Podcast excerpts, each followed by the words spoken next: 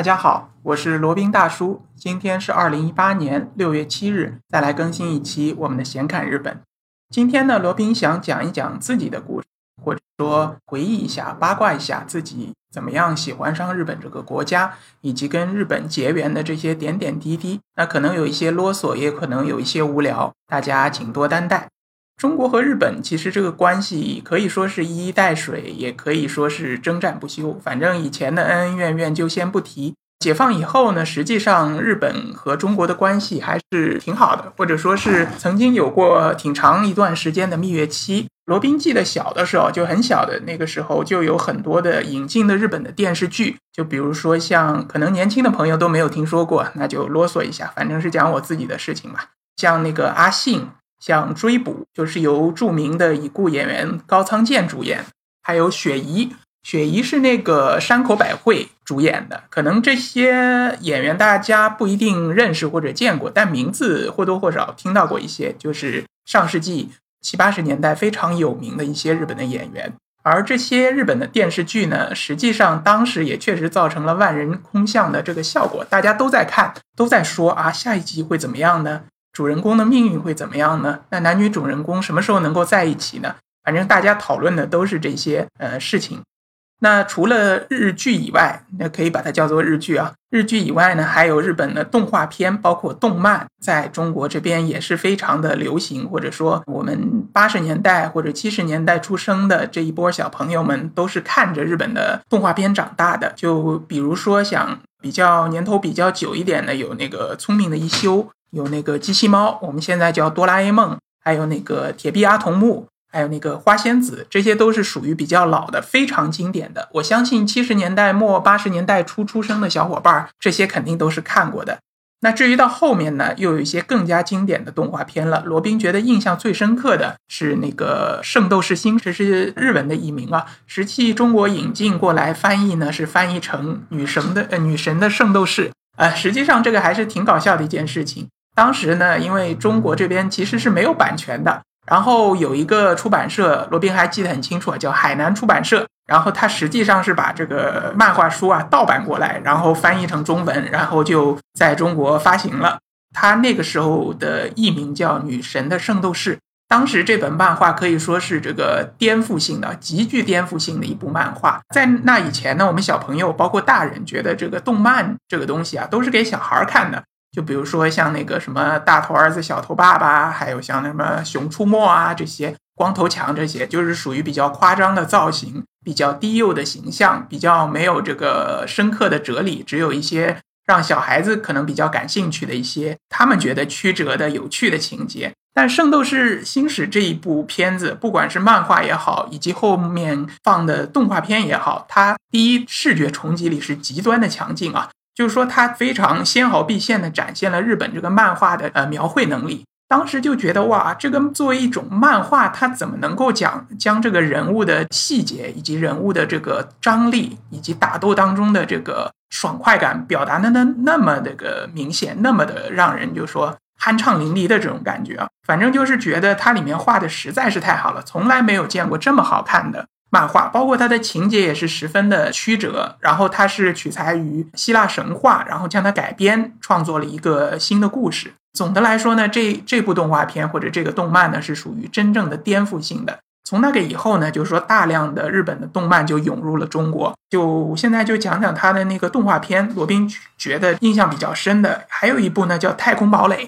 这个就是比较后面引进的，那个时候是上海电视台，应该是九零年吧，还是九一年，在电视上放的《太空堡垒》。看上去呢，它里面的名字啊，翻译成的应该是翻成英文的，记得主角应该叫 Rick Carter。实际上呢，它也是一部日本漫画改编，只不过只不过它是一个美版而已。它的日版的主角名应该是叫一条辉，这个就是很有一种太空史诗的那种感觉啊，就那种用动画片表现出来的史诗级的。这么一个故事，非常的引人入胜啊！罗宾现在基本上能把它里面的情节都能够串起来，然后其中经典的一些桥段、经典的一些情节，现在想起来还是历历在目，感觉非常印象深刻。基本上现在虽然已经奔四了，但是还是记得很清楚。那还有一部呢，是叫《城市猎人》，这个就是非常写实的一部漫画了。当然，它的情节不写实啊，它的人物很写实。就是说人物基本上是按照真人的比例来绘画的，没有大的像哈密瓜一样的眼睛，也没有其他那种很夸张的五官。但是呢，他这个人啊，基本就是照着真人来画。但是这位这位漫画家可能他对于女人的了解并不多，所以说里面的女主角啊，基本上都长得千篇一律，就换个发型而已。这部片子后来也是被改编成了动画片，然后成龙大哥呢也主演过一部同名的这个电影，也是以这个城市恋人为原型改编的。所以说那个时候日本的动画片、日本的漫画以及日本的电视剧在中国也是有非常大的影响力的。那罗宾作为八十年代生人嘛，对日本就有一个很深刻的印象，或者有一个比较好的印象。后来呢，可能大家也都知道，日剧开始大举涌入中国。那比如说最经典、最初的一部传统意义上的日剧啊，就主要讲爱情的《东京爱情故事》。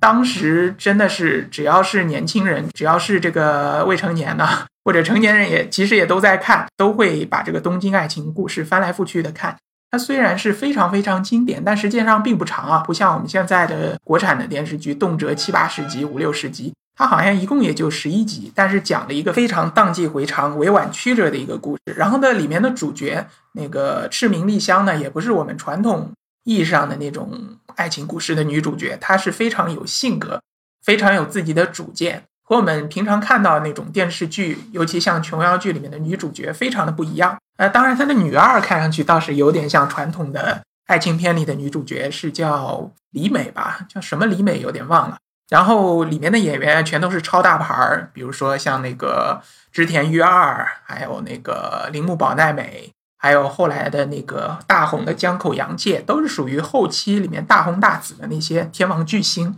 这一部片可以说是一个日剧或者说日本爱情剧的一个开山之作，也是大家对于日剧的一个启蒙片，或者说日剧的启蒙吧。就像前面讲到的阿信啊、追捕啊、雪姨啊这些。呃，可以算是比较中古时代的一些日剧，但真正现代的日剧呢，就要从《东京爱情故事》讲起。那还有另外一部也和它几乎是齐名，或者说在有些方面更加做得更好的呢，是叫《悠长假期》（Long Vacation）。这部也是非常非常非经典，经典到真的是只要是看过的就无人不知、无人不晓。嗯，那此后呢，还是引入了非常多的、无数无数的优秀的日剧，包括侦探的日剧。金田一也是漫画改编的，《金田一探案集》后面也是真人化了，然后还有其他的一些日剧，反正看到多到罗宾可以如数家珍讲非常多。那现在呢，有一些不知道从何讲起，大家可以去翻一下以前中国引进的那些日剧的列表，就可以知道当时我们这些小孩儿、这些年轻人到底看了多少日剧，看了多少日本的动画片。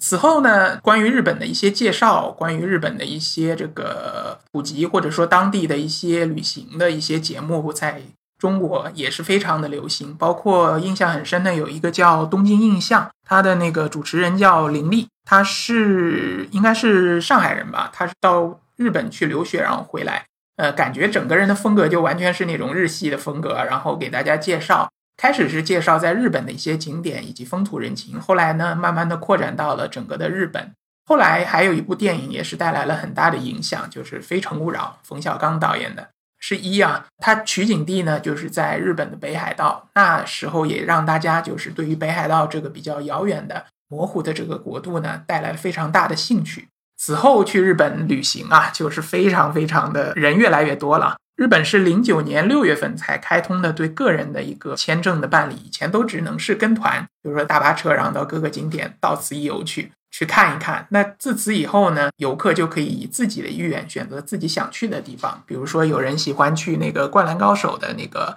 镰仓那边去朝圣啊，去看一看当地的那个应该是叫镰仓高等学校，据说是那个陵南高校的原型，然后再去看看那边的火车，再去看看当初他们的那个道口。或者去其他的一些地方去朝圣，比如说像去看《东京爱情故事》的那几个取景地，去那个丸治的家乡爱媛县去看一看的，反正各有各的喜好吧。然后两年以后呢，日本看这个中国的游客潜力非常足，又一次开通了这个冲绳的三年往返的签证，那这个又是大大引爆了中国人去日本的热情。以前只能申请一次去一次，现在只要去一趟冲绳，OK，以后三年可以。无限次的就去日本玩儿，后来呢，日本的人真的是越来越多。罗宾也是乘着这次的大潮，或者说正好是借着日本自由行开放的这么一个机会，把日本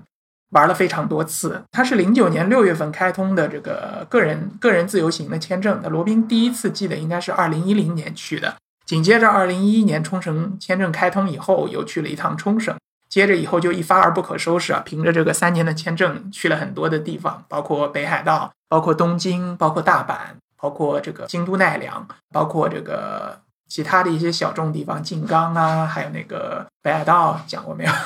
反正这么多地方全都逛过了，也是感觉越逛越觉得喜欢这么一个地方，因为它和罗宾的气质比较像，因为罗宾于这种不太不太善于和人交际，或者说跟人讲着讲着就觉得没话讲了。这么一个状态，那实际呃，日本呢又被称为可能说呃是一个宅男的天堂。一方面有秋叶原这么个宅男圣地，另外一方面呢，你在日本，即使你一天都不说话，其实你也是可以生活下去的。比如说你跑到那个便利店去买便当，你话都不用说，拿了东西放到柜台上，然后把钱一掏。一句话都不用说就可以走。你要去饭店吃饭呢，也很简单，呃，先去那个门口的自动售货机，先去买票，买完票以后进去递给服务员，他就会把饭菜给送上来了，非常的方便啊。再补充一点啊，那当初呢，这个罗宾讲的就不是线性的这么一个讲了，就是想到哪儿讲哪儿。当初罗宾是学的二外呢是日语，当时我们有两两个选择，一个是选择日语，还有一个是选择德语。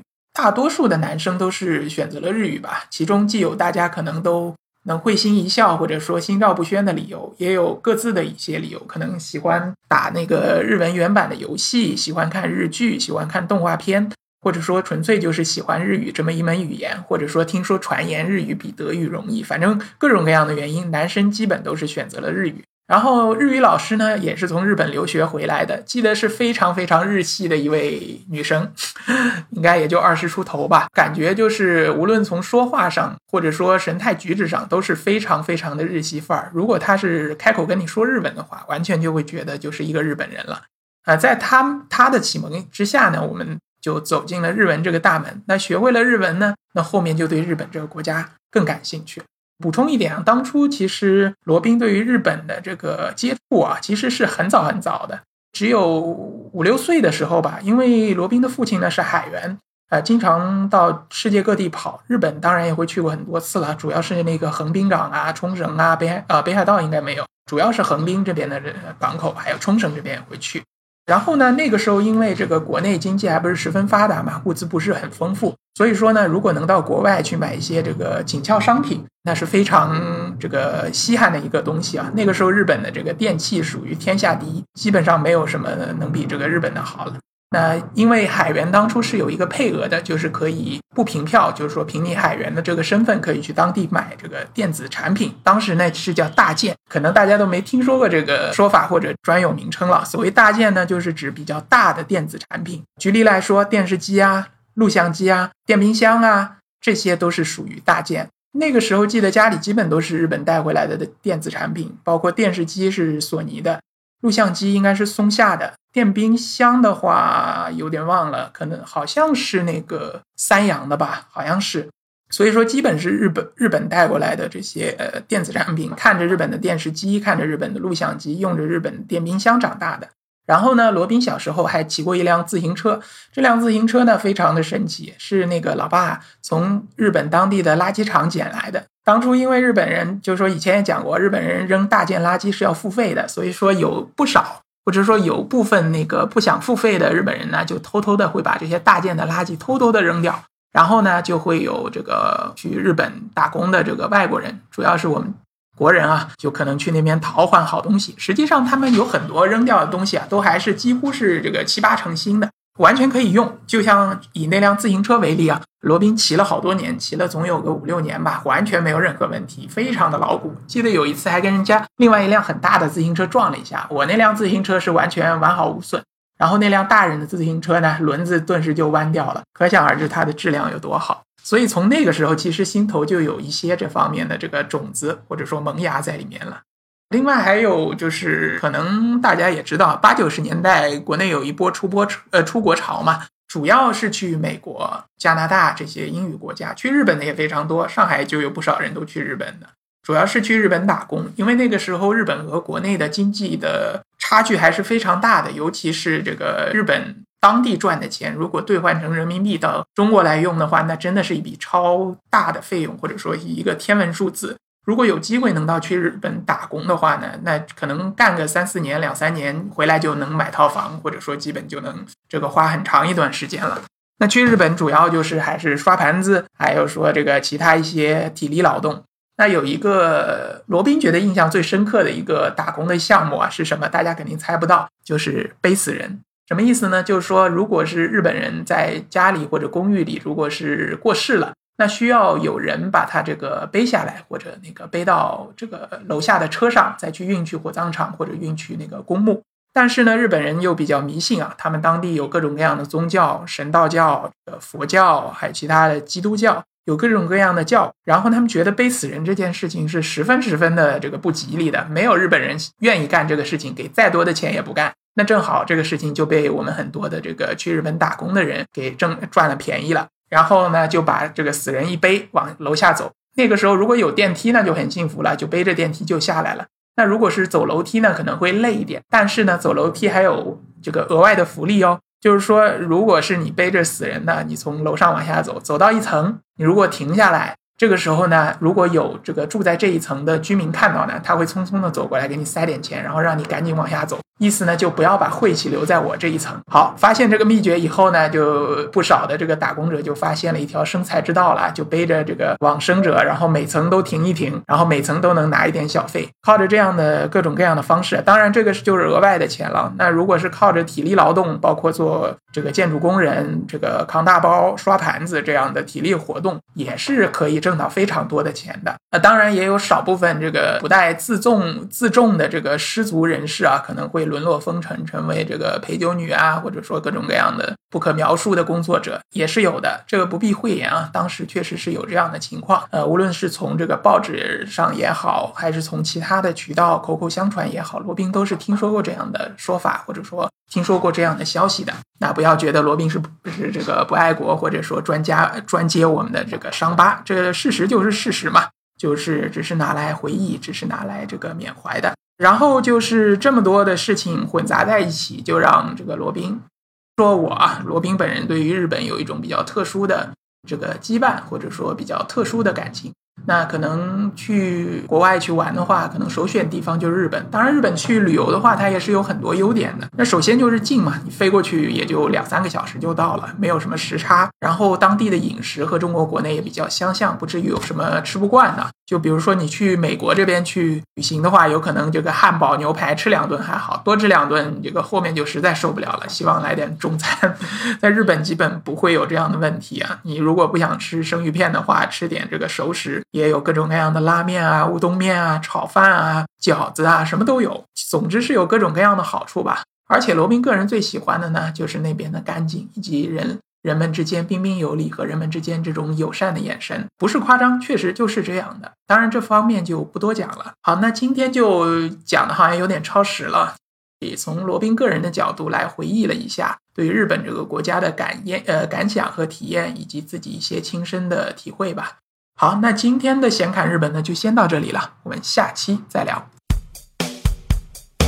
接下来是罗宾大叔的广告时间。罗宾大叔可以提供如下的收费服务，包括日本自由行、深度游的定制服务，以及日本经营管理移民的咨询办理服务，包括经营管理移民 DIY、经营管理企业托管安心服务、购入旅馆经营托管安心服务。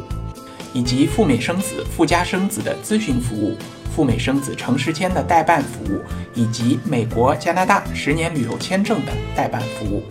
还有呢就是希腊购房移民服务，也叫希腊黄金签证项目，二十五万欧元希腊买房送一家三代绿卡，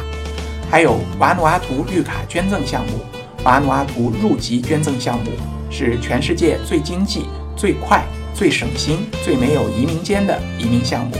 以上所有的服务和罗宾大叔特别独家干货，都可以在罗宾大叔的个人官网三 w 点罗宾大叔的全拼点 com 上看到。